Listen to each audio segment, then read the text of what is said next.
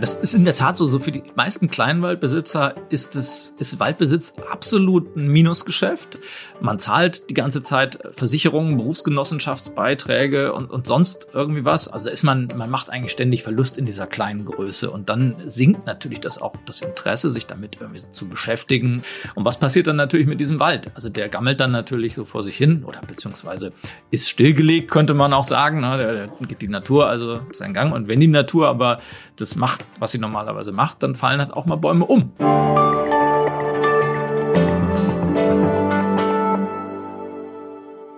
Herzlich willkommen zum Zeitpodcast hinter der Geschichte. Hier wollen wir zu einem aktuellen Zeitartikel mehr erfahren und laden die Redakteurin oder den Redakteur zum Gespräch ein. Dieses Mal habe ich einen Artikel aus der aktuellen Zeit Nummer 33 herausgesucht, den ihr unter der Überschrift Mein Wald, das Klima und ich wiederfindet. Ich fand den Text aus vielen Gründen für den Podcast spannend, weil ein Zeitjournalist für den Text nicht nur als Beobachter unterwegs war, sondern selbst betroffen ist, weil es in dem Text mal wieder um das Thema Klimawandel geht, das Megathema in diesem Bundestagswahlkampf Herbst, fast Wahlkampf Herbst. Und beim Lesen hatte ich den Eindruck, dass ich ein paar meiner Glaubenssätze über den Wald und das Klima und das Jagen und den deutschen Adel auch ein bisschen hinterfragen muss. Ich bin gespannt, wie es euch jetzt beim Zuhören und Lesen geht. Mein Name ist ähm, Wenke Chanakakis. Wenn ich Zeitkollegen nicht hier für den Podcast hinter der Geschichte interviewe, mache ich das häufig in Zoom-Sessions für die Zeitabonnentinnen und Abonnenten. Die Zoom-Sessions starten wir wieder im September. Wer auch da dabei sein möchte, einfach bei freunde.zeit.de kostenlos anmelden. Mein Wald, das Klima und ich heißt die heutige Geschichte, bei der wir hinter die Geschichte horchen wollen. Ich, das ist in dem Fall der Wirtschaftsredakteur Markus Rohwedder. Markus, schön, dass du da bist. Hallo Wenke. Du gehörst, lieber Markus, zum Wirtschaftsressort der Zeit. Vielleicht kennen dich noch die ein oder anderen Zuhörerinnen und Zuhörer, Leserinnen und Leser aus deiner Kolumne Quengelzone, in der du viele Jahre lang Marketingversprechen überprüft hast und die etwas andere Einkaufshilfe gegeben hast. Kannst du eigentlich noch ganz normal einkaufen gehen nach dieser Zeit mit der Quengelzone? Nein, das kann ich nicht. Ich vermisse die Kolumne auch so ein bisschen, weil man man hat ja immer noch diesen Blick drauf, wenn man so seine Blicke durch die Einkaufsregale im Supermarkt streifen lässt. Gestern habe ich erst wieder so ein bescheuertes Deo gesehen, das angeblich sogar der Erderwärmung bis 45 Grad standhält. Und da denke ich, jetzt müsstest du es sofort aufschreiben. Also einkaufen hat sich verändert. Und welche Themen und Debatten diskutiert ihr gerade besonders heiß im Wirtschaftsressort der Zeit? Markus, kannst du uns davon ein bisschen was erzählen? Du kommst gerade aus eurer Ressortkonferenz hier zu dieser Podcast-Aufnahme. Genau, also wir haben natürlich sehr stark darüber diskutiert, welche Rolle die möglicherweise steigende Inflation spielt. Wie dramatisch wird das? Also wir wissen es selber noch nicht genau, aber da passiert was, da gucken wir drauf. Und ansonsten natürlich alles, was sich im, im Hinblick auf die nahende Bundestagswahl so abzeichnet, auch unter wirtschaftspolitischen Gesichtspunkten. Das sind so die großen Linien. Und viel Kleines gibt es natürlich auch. Gibt es da so eine spannende Wirtschaftsfrage jetzt an die Bundestagswahl? Naja, das ist eigentlich wie bei jeder Wahl. Versprochen wird viel, aber wer bezahlt's? Und woher soll das Geld kommen? Und das ist eigentlich so die Frage, die man in jedem Bereich spielen kann. Vom Wohnen bis zum Klimaschutz, bis zum Verkehr, eigentlich zu allem.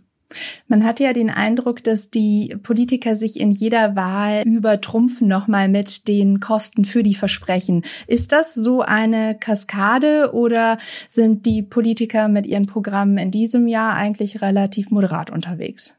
Mein persönlicher Eindruck ist, dass man das gar nicht so genau sagen kann, weil einfach wenig konkrete Summen im Spiel sind. Es, es wird nur die äh, in Aussichtstellung äh, getätigt, also sozusagen da, hier wollen wir was tun, da müssen wir was tun, das müssen wir ändern. Aber ähm, bevor man dann sagen kann, wer es bezahlen muss, muss man natürlich erstmal ausgehen, was soll denn das überhaupt kosten und was ist damit eigentlich konkret gemeint? Also ich finde, dieser Wahlkampf ist sehr, ja, sehr unkonkret und dadurch auch schwer zu fassen. Apropos schwer zu fassen, dieses Klimathema, das begleitet uns. Ihr in der Wirtschaft schreibt darüber, Politik, eigentlich fast alle Ressorts der Zeit. Jetzt in dieser Woche hast du dich dem großen Klimathema an dem Beispiel des Waldes angenommen, weil du selber Waldbesitzer bist. Wie kam es überhaupt dazu, Markus? Ja, also da muss ich ein bisschen ausholen, natürlich. Das, äh, also journalistisch kam ich in den letzten Jahren immer so zu dem Thema Wald, weil es im Zuge der Klimakrise halt ins Bewusstsein gerückt ist. Man erinnert sich da, die letzten zwei Jahre waren sehr trockene Sommer und dann sind die ganzen Fichten in, in Teilen Deutschlands verdorrt und es gab viel Borkenkäferschäden und Trockenheit da war das, ging das so los mit, dass der Wald so ein bisschen ins öffentliche Bewusstsein rückt. Oh, der leidet ja unter dem Klimawandel. Gleichzeitig hilft er gegen den Klimawandel, weil das Holz bindet ja auch CO2. Also da ging das so los. Und dann gab's noch weitere Geschichten. Vielleicht erinnert sich der ein oder andere, das ist noch gar nicht so lange her, ein paar Monate, dass die Holzpreise so dramatisch gestiegen waren. Bauen wurde unglaublich teurer. Gleichzeitig haben die Waldbesitzer gesagt, naja, wir kriegen von dem Geld eigentlich nichts ab, weil das stecken sich die Sägewerke alle in die Tasche. War auch dann so, aber dann, ich hatte auf einmal journalistisch mit diesem Wald zu tun und da fiel mir eigentlich ein, hey Markus, eigentlich ähm, bist du ja auch sogar persönlich betroffen von der ganzen Debatte, weil, weil ich selber ein bisschen Wald habe. Und damit meine ich auch wirklich ein bisschen Wald. Das sind ähm, vier Hektar. Also ich meine, wenn man jetzt denkt, Baugrundstücke in der Innenstadt, dann ist vier Hektar natürlich riesig. Aber so Wald draußen, vier Hektar ist sehr wenig. Das sind so ungefähr fünf Fußballfelder, vier bis fünf Fußballfelder. Und in Walddimensionen ist das natürlich gar nichts. Da ist man in einer Minute durchspaziert und weiß nicht mal, dass man drin war. Ne? Die habe ich geerbt, kann ich ja später vielleicht auch noch ein bisschen zu erzählen, wie man dazu so gekommen ist. Aber ich habe dann auch einmal gemerkt, dass auch in meinem kleinen Wald der liegt in Brandenburg übrigens, ich wohne in Hamburg, also liegt nicht mal in meiner Nähe, äh, dass da Trockenheitsschäden auftraten und dass da einige Bäume kaputt gingen und äh, gefällt werden mussten. Und da dachte ich, oh, dieser Klimawandel, das ist ja jetzt nicht nur irgendwie so ein theoretisches Ding, das betrifft dich sogar ganz persönlich. Und das hat das Interesse natürlich geweckt. Und ich habe da jetzt einen guten Anlass gesehen, weil ja politisch auch viel über den Wald geredet wird, mich damit zu beschäftigen. Und es gibt ja auch die Tendenz, dass es immer mehr kleine Waldbesitzer in Deutschland gibt. Wie kommt es dazu? Hat es mit gutem Marketing zu tun? Gibt es jemand, der kleine Waldflächen vertickt? Machen die das aus CO2 schlechtem Gewissen? Was, woran liegt das? Nee, das ist eine ganz langfristige Entwicklung. Und ich muss sagen, diese Zahl fand ich auch am, am irrsten, als ich die rausgefunden habe. In Deutschland gibt es zwei Millionen private Waldbesitzer. Es ist also letztlich, der Waldbesitz ist ziemlich demokratisch, kann man fast schon sagen. Zwei Millionen ist ja eine große Zahl. Aber das kommt wie folgt. Also wenn man sich mal anguckt, Deutschland hat sehr viel Wald, etwa so ein Drittel der Fläche ist mit Wald bedeckt von Deutschland. Und dieser Wald gehört so, kann man sagen, zur einen Hälfte gehört er dem Staat und den Gemeinden und zur anderen Hälfte gehört er Privatleuten. Das sind eben diese zwei Millionen privaten Waldbesitzer. Und das Interessante dabei ist, dass von diesen zwei Millionen privaten Waldbesitzer fast alle, also 95 Prozent, das ist jetzt vor ein paar Jahren mal erforscht worden, so kleinen Waldbesitzer sind wie ich. Die haben also nur so ein paar Quadratmeter, wenn man so will, so, so also Mini-Forste oder Zwergwäldchen, also was man auch, also jedenfalls ganz, ganz kleine Fetzen.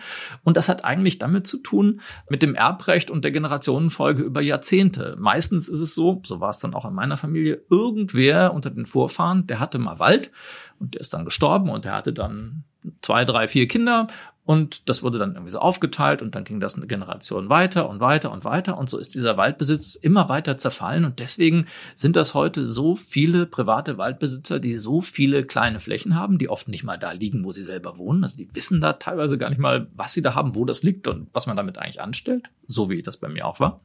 Ja, und das ist eine recht gefährliche Mischung, weil das so unter dem Thema, was kann man mit Wald eigentlich machen, auch damit er dem Klimawandel dann vielleicht irgendwann mal standhält und was dagegen sogar unternehmen kann, das Klima schützen kann.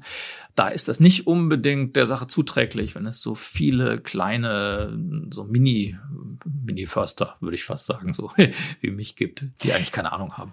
Genau, du hast davon auch geschrieben, dass 65.000 jährlich eigentlich dazukommen von den genau. kleinen Mini-Waldbesitzern.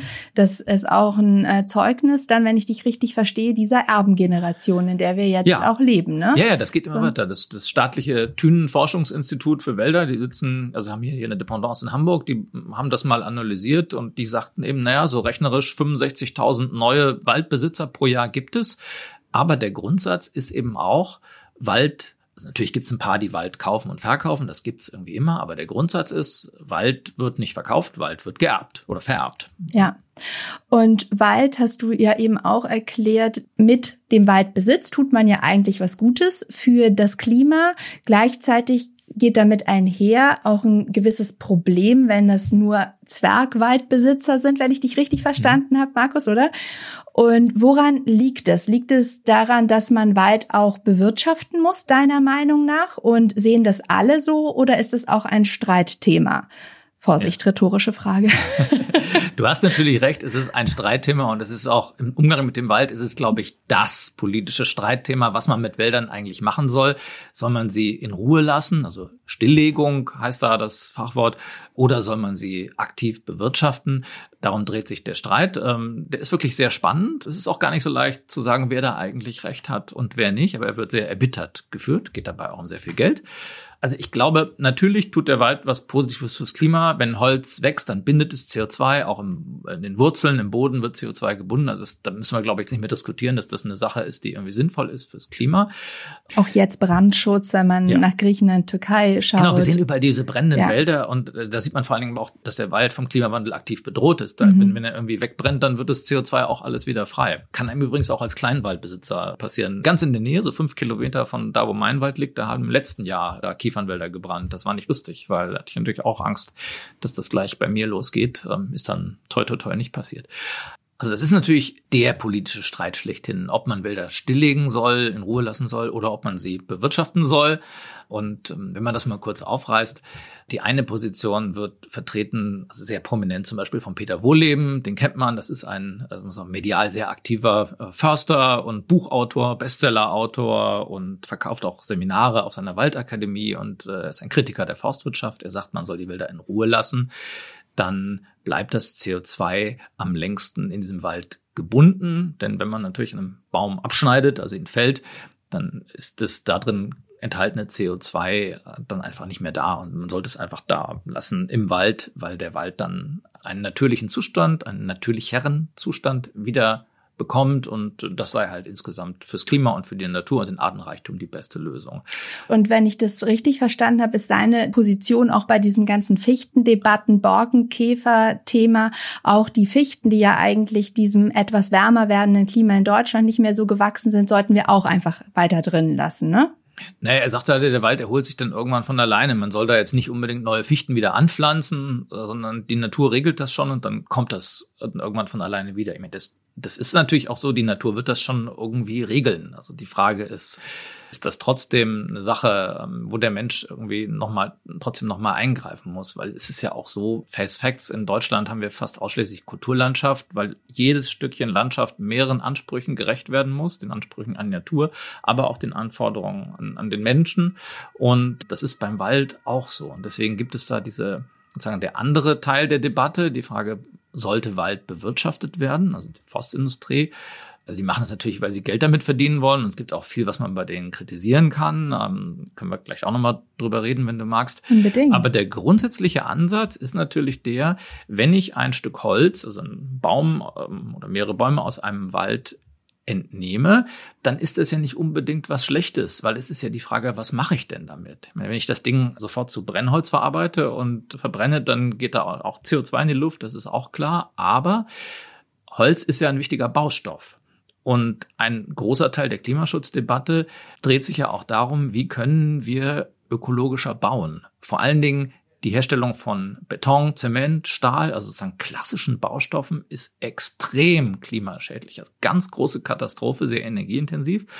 Und wenn es gelingt, das sagen zum Beispiel sehr prominente Klimaforscher wie der Schellenhuber aus Potsdam, bekannter deutscher Klimapapst, wenn es gelänge, mehr mit Holz zu bauen, dann hat der Stellenhuber gesagt, könne man sich sogar aus der Klimakrise herausbauen, wenn man dann den Beton nicht mehr braucht und das im Holz gebundene CO2 langfristig erhalten bleibt. Holzhäuser können ja auch sehr alt werden. Und ja, es ist eigentlich eine super Sache, mit Holz zu bauen, aber wenn man mit Holz bauen will, muss das Holz natürlich irgendwo herkommen. Und wo kommt das Holz her? Na, aus dem Wald.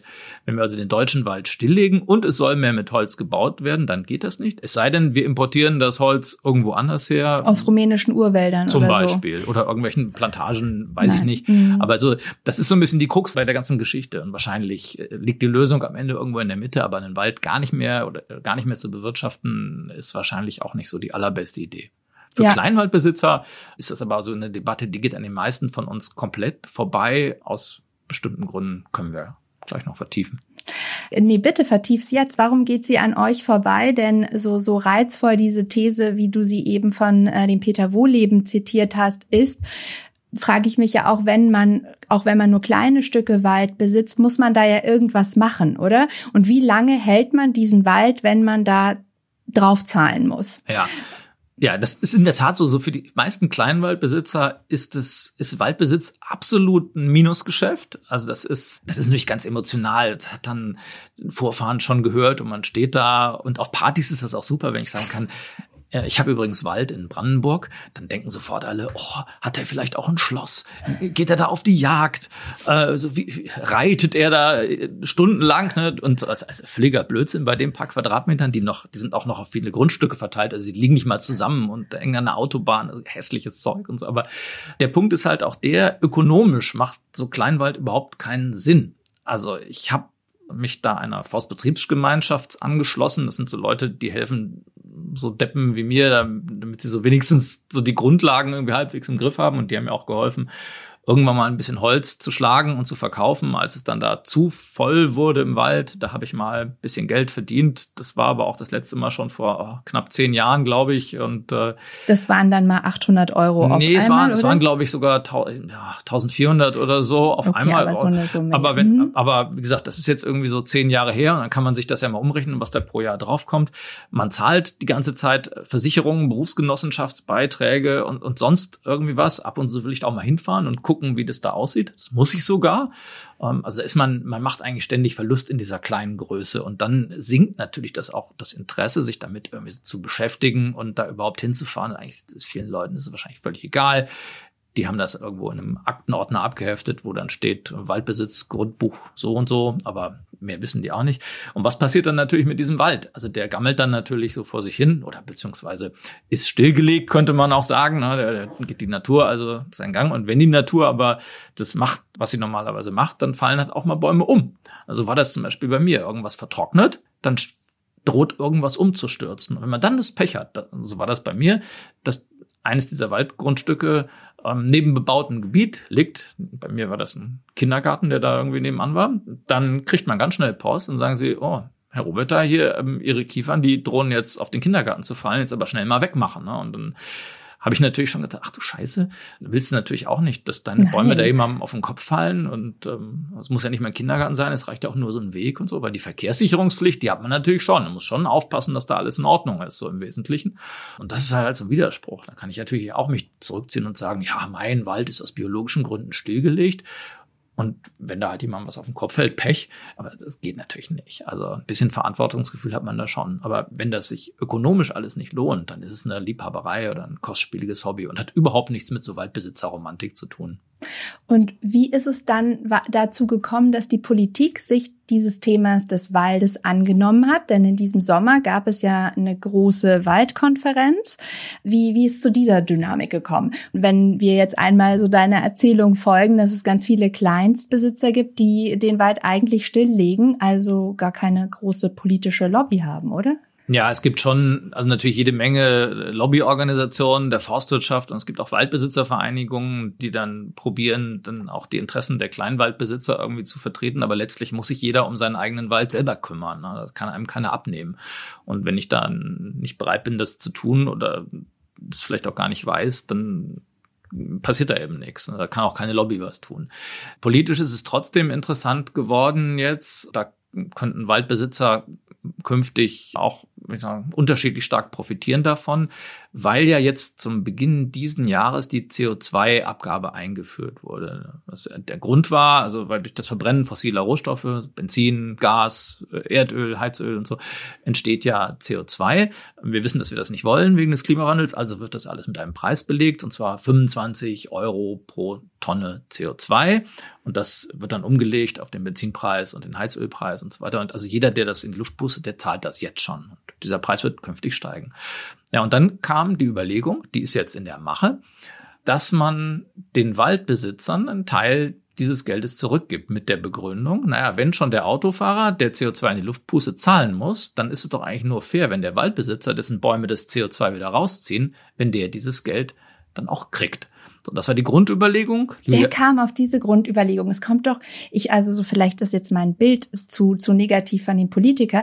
Es äh, sitzt doch da keiner in der Staatskanzlei und überlegt sich, wie können wir noch mehr Geld ausgeben, sondern höchstens, wie können wir Geld sparen.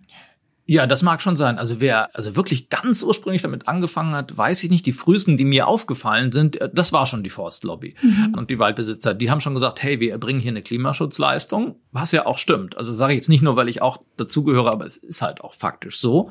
Und dann ging diese Forderung so langsam, die ging so vor zwei, drei Jahren ging das so ungefähr los. Also eigentlich könnte man mal und, und sollte man daran denken, das. Und das ging dann jetzt inzwischen so weit, dass äh, Julia Klöckner, also die Bundeslandwirtschaftsministerin, im Juni bei ihrem nationalen Waldgipfel gesagt hat, ja, also so soll das eigentlich gemacht werden. Es gibt viele wissenschaftliche Modellrechnungen dazu.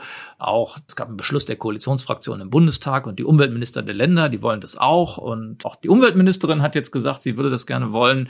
In den Details unterscheiden die sich natürlich alle. Welche Bedingungen sind daran geknüpft? Wie viel CO2 speichert denn der Wald eigentlich? Also da wird jetzt gerade drum gestritten, weil letztlich, also das sind die großen Stellstrauben, wo es auch dann um richtig viel Kohle geht und richtig viel Geld. Ja, und hältst du denn diese Idee der CO2-Abgabe an Waldbesitzer, hältst du das für eine gute Idee?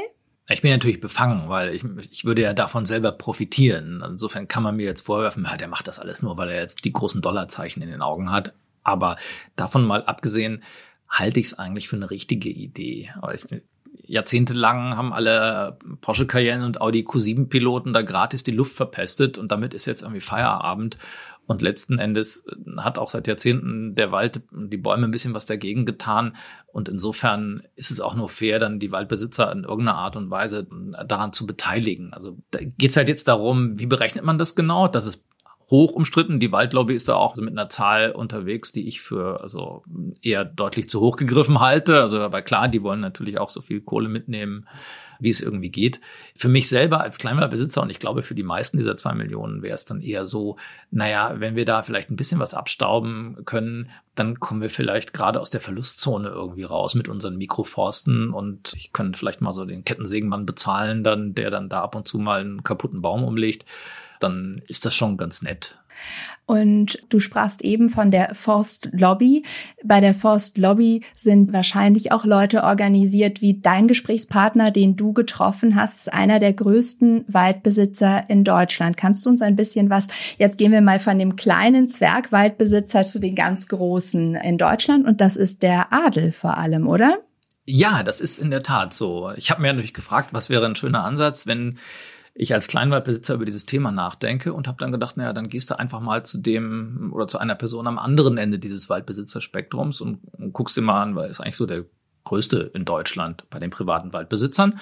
Und da landet man beim Adel. Also es gibt also Ranglisten im Internet und wenn man dann guckt, wer besitzt die meisten Waldflächen im Land, dann sind es die ganzen alten Adelshäuser. Und ich äh, war bei Erbprinz Christian zu Fürstenberg der ist äh, die Nummer zwei auf der Rangliste. Der hat 18.000 Hektar. Also zum Vergleich, ich habe vier Hektar, also vier und 18.000. Das erklärt, glaube ich, so die unterschiedlichen Dimensionen. Das und kann man sich auch gut im, beim Zuhören vorstellen. Ja, also ähm, viel mehr.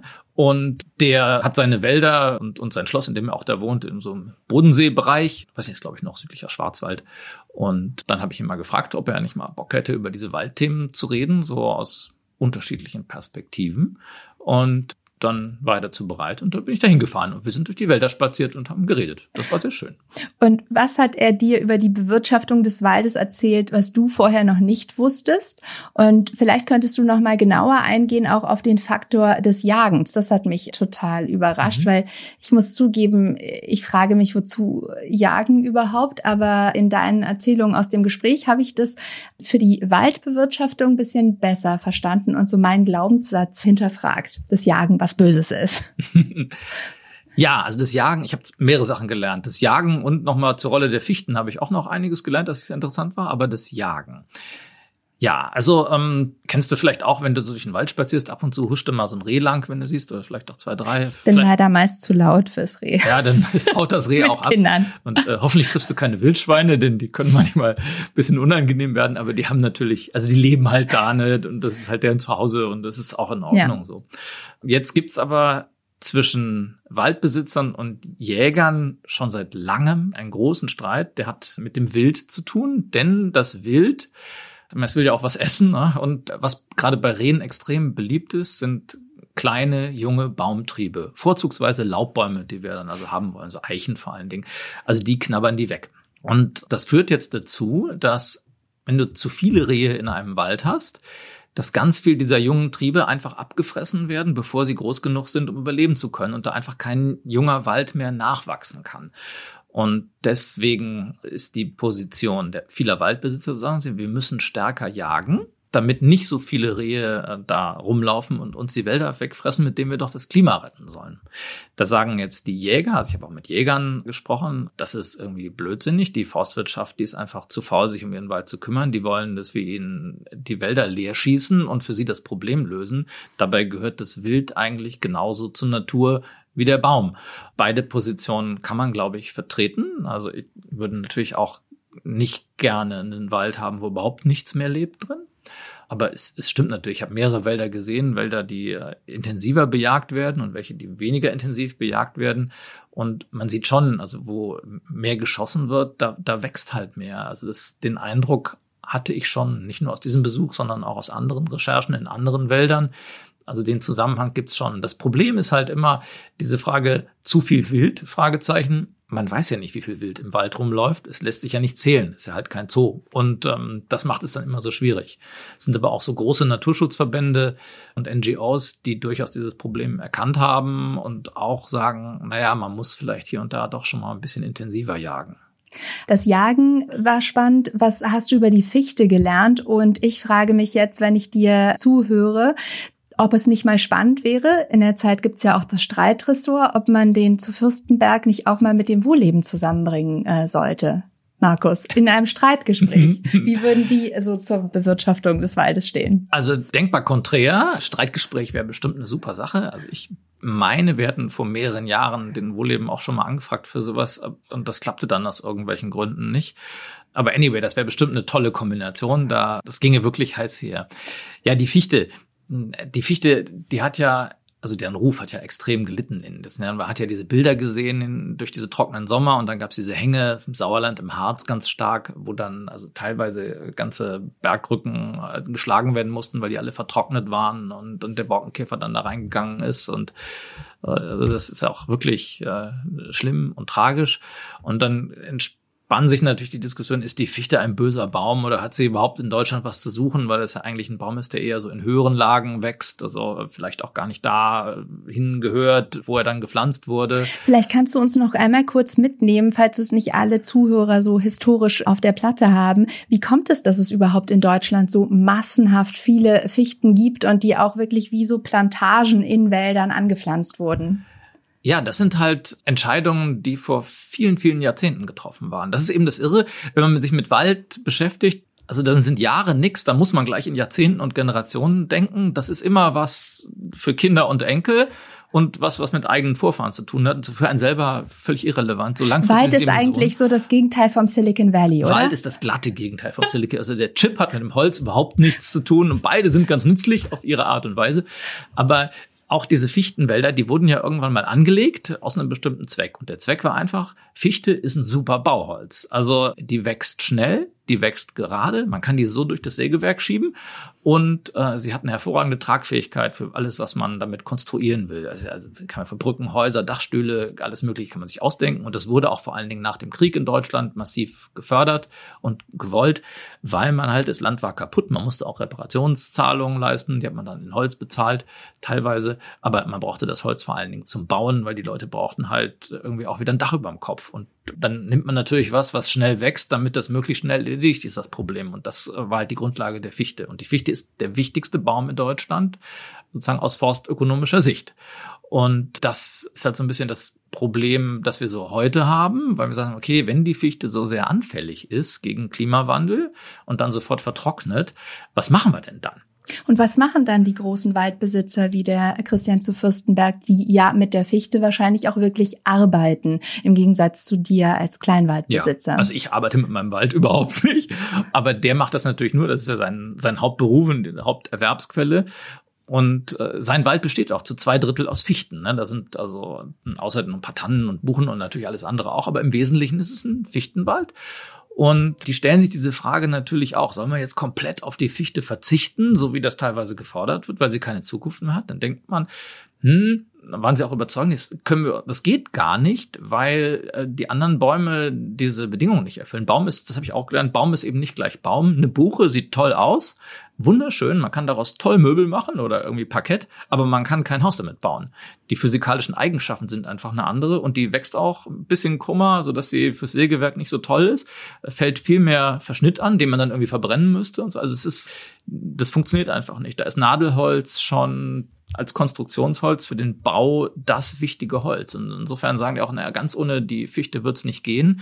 Aber natürlich müssen wir ein bisschen was anders machen. Und das habe ich mir da so anguckt. Und das war ein ganz interessantes Konzept, weil die gesagt haben, naja, schau dir mal hier einen alten Fichtenwald an. Da hat man 10.000 Bäume auf einen Hektar gestellt, nichts anderes dazwischen und hat die sehr lange wachsen mhm. lassen. Die waren dann sehr eng, sehr hoch und natürlich sehr anfällig, wenn da auch mal ein Sturm gegen wird. Und diese neuen Fichtenkonzepte, die sie da verfolgen, sind halt so, dass sie sagen, nehmen nicht mehr 10.000 Bäume pro Hektar, also Fichten, sondern nur noch so zweieinhalbtausend, also deutlich weniger, stellt die auch ein bisschen weiter auseinander. Dann kann sich da zwischendrin, in den Zwischenräumen, können sich andere Bäume ansiedeln, kommt, passiert von ganz alleine, Tannen, Buchen, was weiß ich. Und die Fichten, die dann da noch stehen, dadurch, dass sie mehr Platz haben, mehr Licht, entwickeln äh, dann auch bessere Wurzeln. Sie werden auch etwas dicker und nicht so schlank und groß, weil sie müssen nicht nach oben streben, um noch mehr Licht zu kriegen. Dadurch sind sie insgesamt auch stabiler, weil sie weniger Angriffsfläche bieten und, und halten halt irgendwie mehr aus. Und das ist dann die große Hoffnung, also jetzt gerade bei den Fürstenbergschen Wäldern, dass man damit die Fichte auch in die Zukunft durchaus retten kann, indem man sie halt einfach ein bisschen zurückhaltender anbaut. Also wie bei allem eigentlich keine Monokultur. Nee, also das ist auch so, also es ist ja immer auch noch was anderes dazwischen. Also ich, es ist ja nicht eine, auch die bewirtschafteten deutschen Wälder sehen ja auch nicht alle so aus wie, was ich noch, Eukalyptusplantage oder eine Palmölplantage in Indonesien. Also so schlimm ist es ja auch nicht mehr wir kamen oder wir stiegen ein in das Gespräch, Markus, weil du gerade aus der Konferenz kamst und ihr natürlich euch jetzt auch die Wahlprogramme anschaut und durchrechnet, was bedeutet das. Jetzt sprachen wir beim Thema Wald auch über die CO2-Abgabe, mit der Julia Klöckner auch so ein bisschen gewedelt hat. Jetzt weiß man nicht, wie das mit Julia Klöckner weitergeht. Was denkst du denn, wie geht es mit diesem Konzept des CO2-Geldes für Waldbesitzer weiter in der Bundestagswahl? Ist das so eines der Wahlkampfgeschenke? Naja, Wahlkampfgeschenke weiß ich nicht. Das hängt halt total davon ab, was am Ende bei der Wahl rauskommt und wer dann die nächste Regierung stellen wird. Also es ist schon so, dass sich die Union im Wesentlichen so für dieses Modell ausgesprochen hat. Die SPD hat es in einem Koalitionsbeschluss auch getan, wenngleich auch jetzt die Bundesumweltministerin, also Frau Schulze irgendwie von der SPD, erst gerade kürzlich gesagt hätte, ja, also im Prinzip will sie das auch, aber sie möchte das an ein paar besondere Bedingungen knüpfen, ein bisschen, da ist auch dann ein bisschen mehr Stilllegung dabei und so. Das sind dann die Details, um die es irgendwie geht. Ähnlich auch die Grünen. Also ich glaube, dass die Waldbesitzer in irgendeiner Art und Weise gefördert werden sollen für das, was sie dann tun, auch über den eigenen Profit hinaus, nämlich fürs Klima, für den Umwelt, für den Artenschutz, für den Erholungswert. Ich meine, wir spazieren alle immer durch unsere Wälder, finden das irgendwie toll, aber irgendwie man muss dann auch immer den Weg erhalten und so weiter. Also da, da wird irgendwas kommen. Aber wie gesagt, die Stellstrauben sind sehr hoch und die Forstlobby ist da schon seit Monaten mit einer sehr klaren Forderung unterwegs, haben sich da auch ein bisschen was schön gerechnet, glaube ich. Aber ähm, anyway, das wird schon sehr spannend. Hängt dann davon ab letztlich, wer am Ende die Wahl gewinnt und die entsprechenden Ressorts besetzt leicht verwandtes Thema, bisschen weg von dem Kernthema, aber weil ich den Kollegen davon erzählte, dass wir heute über den Wald sprechen und weil wir ja immer noch in der Feriensaison sind, hast du mal eine Geschichte recherchiert oder dich damit auch beschäftigt, was es damit auf sich hat mit diesen Aufforstungsprojekten und überhaupt Baumpflanzprojekten zur CO2-Kompensation. Kannst du dazu etwas Fundiertes sagen als Wald Besitzer und auch als Kollege, der sich mit dem Wald immer mal wieder beschäftigt. Ja, ich musste meinen Wald ja zum Glück nicht aufforsten. Also der wächst halt zum Glück von alleine. Hoffentlich bleibt es auch noch so. Also diese ganzen Aufforstungsprojekte, die sind ja schon irre. Man kann ja momentan jeglichen negativen Aspekt des eigenen Lebenswandels durch Baumpflanzung irgendwie kompensieren. Also natürlich nicht, indem man selber irgendwo hingeht und was reinpflanzt, sondern indem man dann Geld an, an Organisationen ja. Mhm. überweist. Also Flugreisen und Steak essen und solche Sachen kann ich ja überall dann kompensieren durch Aufforstungsprogramme. Ja, wie nützlich sind die? Das ist wirklich die große, große Unbekannte, weil auch sehr schwer zu kontrollieren ist, was das eigentlich genau bedeutet. Wir haben im Wirtschaftsressort vor einigen Monaten dazu eine sehr umfangreiche investigative Recherche gemacht, an der war ich nicht beteiligt, sondern Kolleginnen und Kollegen von mir, die haben eines dieser großen Projekte mal sich genauer angeschaut, wie viel an diesen Versprechen eigentlich dran ist. Und da war dann am Ende kam daraus, naja, da war viel heiße Luft dabei die haben halt gesagt, na, wir forsten irgendwie auf. Also wir stecken irgendwo an einem Teil der Welt äh, irgendwas in den Boden und dann gehen wir da weg. Und was dann daraus geworden ist und ob das wirklich funktioniert hat, haben die dann auch nicht mehr so richtig kontrolliert. Und ähm, deswegen. Denn wie lange dauert das denn, bis so ein Baum wirklich seine Funktion erfüllt und CO2 bindet und ein wirklich ein Hilfsmittel ist gegen die Klimaerwerbung? Ja, das tut er eigentlich von, schon von sofort an. Also in dem Moment, wo da was wächst, wird halt auch CO2 eingelagert. Es geht schon beim Grashalm los. Also okay. Also selbst Grashalme mhm. sind so gesehen kleine Bäume und helfen gegen den Klimawandel mit natürlich sehr geringem Anteil, aber immerhin sie tun's.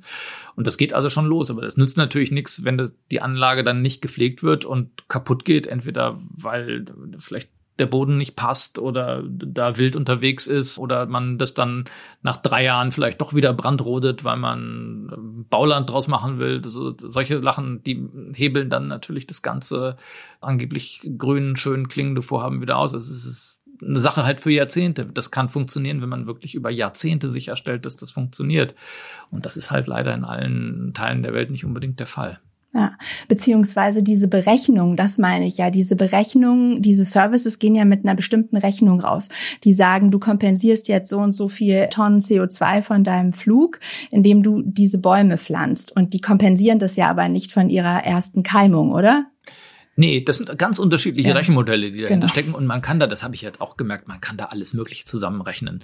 Deswegen bin ich bei solchen Sachen doch mal kritisch. Ich glaube nicht, dass wir die Klimakrise lösen können, indem wir einfach so lange rechnen, bis es am Ende plus minus null rauskommt. Mhm. Wir können die auch nicht durch pures Aufforsten lösen. Sie müssen halt die Emissionen erstmal senken. Dazu muss der Wald natürlich kommen, der das, was sich nicht senken lässt, auch wieder kompensiert. Aber alleine, das ist es nicht. Und das ganze Ökosystem ist halt so unglaublich komplex, dass es sehr schwierig ist, das auf eine Zahl wirklich runterzubrechen. Es gibt sehr, sehr viele Modelle, die das irgendwie versuchen.